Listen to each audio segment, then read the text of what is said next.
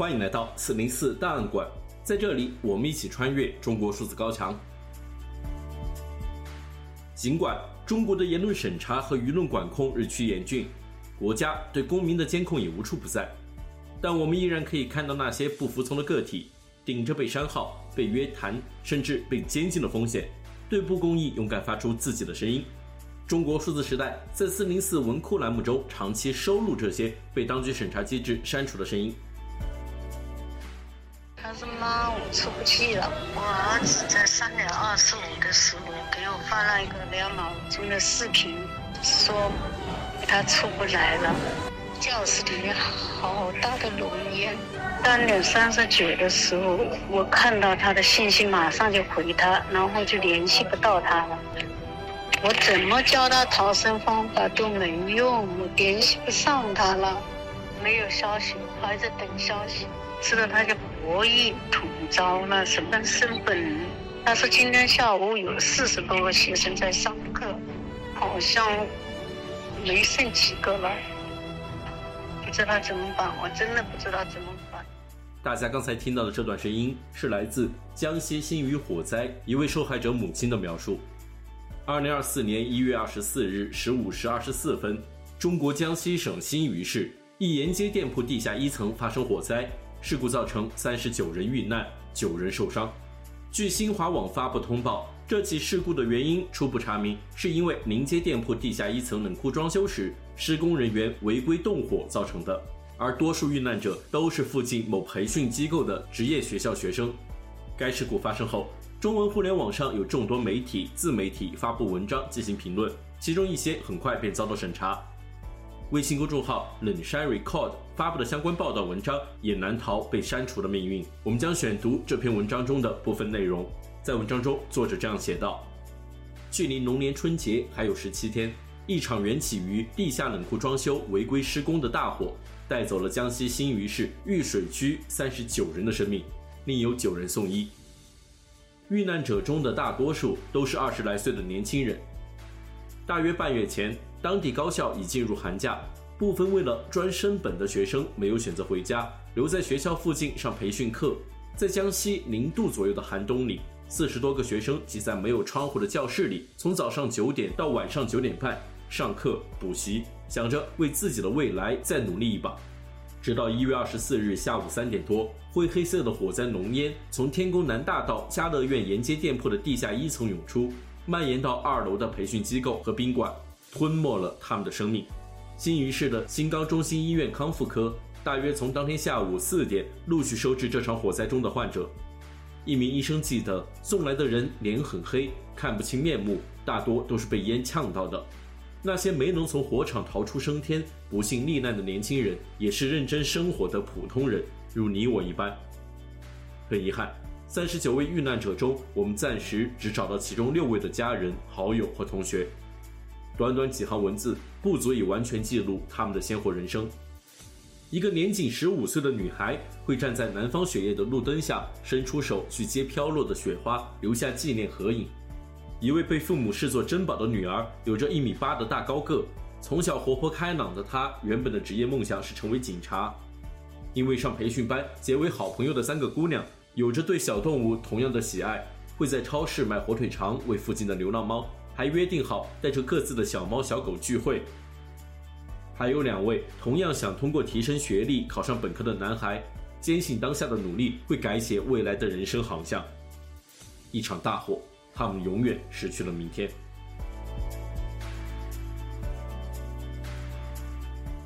二零二四年是拼经济、稳增长、促发展的关键之年，选标杆、找对手、学先进、赶差距、竞逐高质量发展赛道，坐不住、等不起、慢不得，千招万招不能落实就是虚招，千条万条不去落实就是白条，拼产能、抢订单、拼项目、比环境。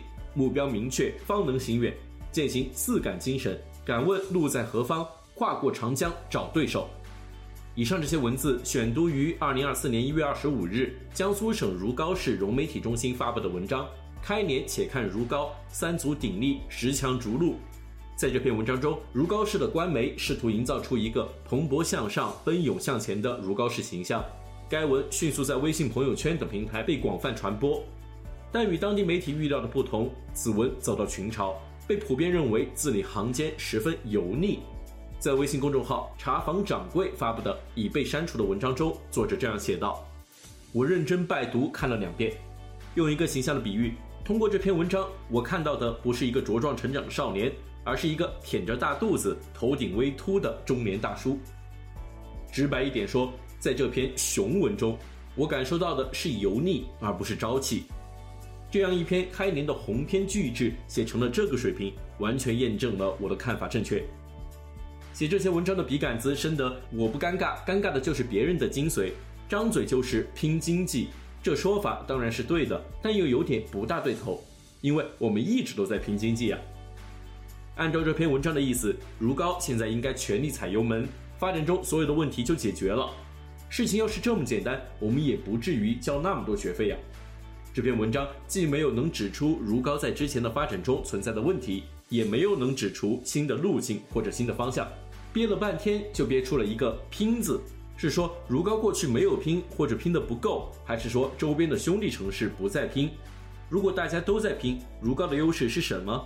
如果我们过去也在拼，那么新的一年的拼和过去有什么不同？前面提到了油腻中年大叔的形象，我觉得一个城市发展到一定阶段，也和人一样会油腻。经过了一段时间的高速发展，当初意气风发的劲头就没有了，一开口就是一种陈腐的气息，那是昨天甚至前天的食物残渣在牙缝里发酵过后的气息。油腻的气质是什么样的？网上有人简单的总结了三条：第一，装，超级装。言谈间一副普天之下我最帅最厉害的嘴脸，偏偏自己本身没有这个装的资本。第二，浮夸，行为举止令人尴尬，大家都在正常的前进，他突然来一段尬舞，还觉得自己很有魅力。第三，缺乏好奇心、创造力、求知欲，做什么事都是先看以往的条条框框，自己把自己框住。我不懂这篇文章究竟是想写给谁看的，说的天花乱坠的。你们让那些工资奖金减少的人怎么想？谈了这么多拼，你们让那些整天忙于纸上雕花的基层工作人员怎么想？有人想过没有？这篇文章究竟能引起谁的共鸣？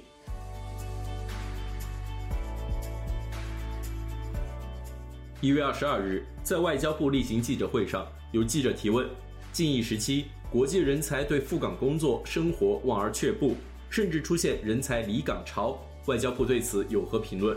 对此，外交部发言人汪文斌回答称：“刚才提到的有关言论毫无依据，无视香港继续成为国际人才聚集高地的事实，不负责任的贬损香港自由和人权状况，是对公众和舆论的误导。实际情况是，当前香港对国际人才的强大吸引力有增无减。”随后，有网民在知乎上发起提问：外媒称香港出现人才离港潮，外交部回应有关言论毫无依据，如何评价此事？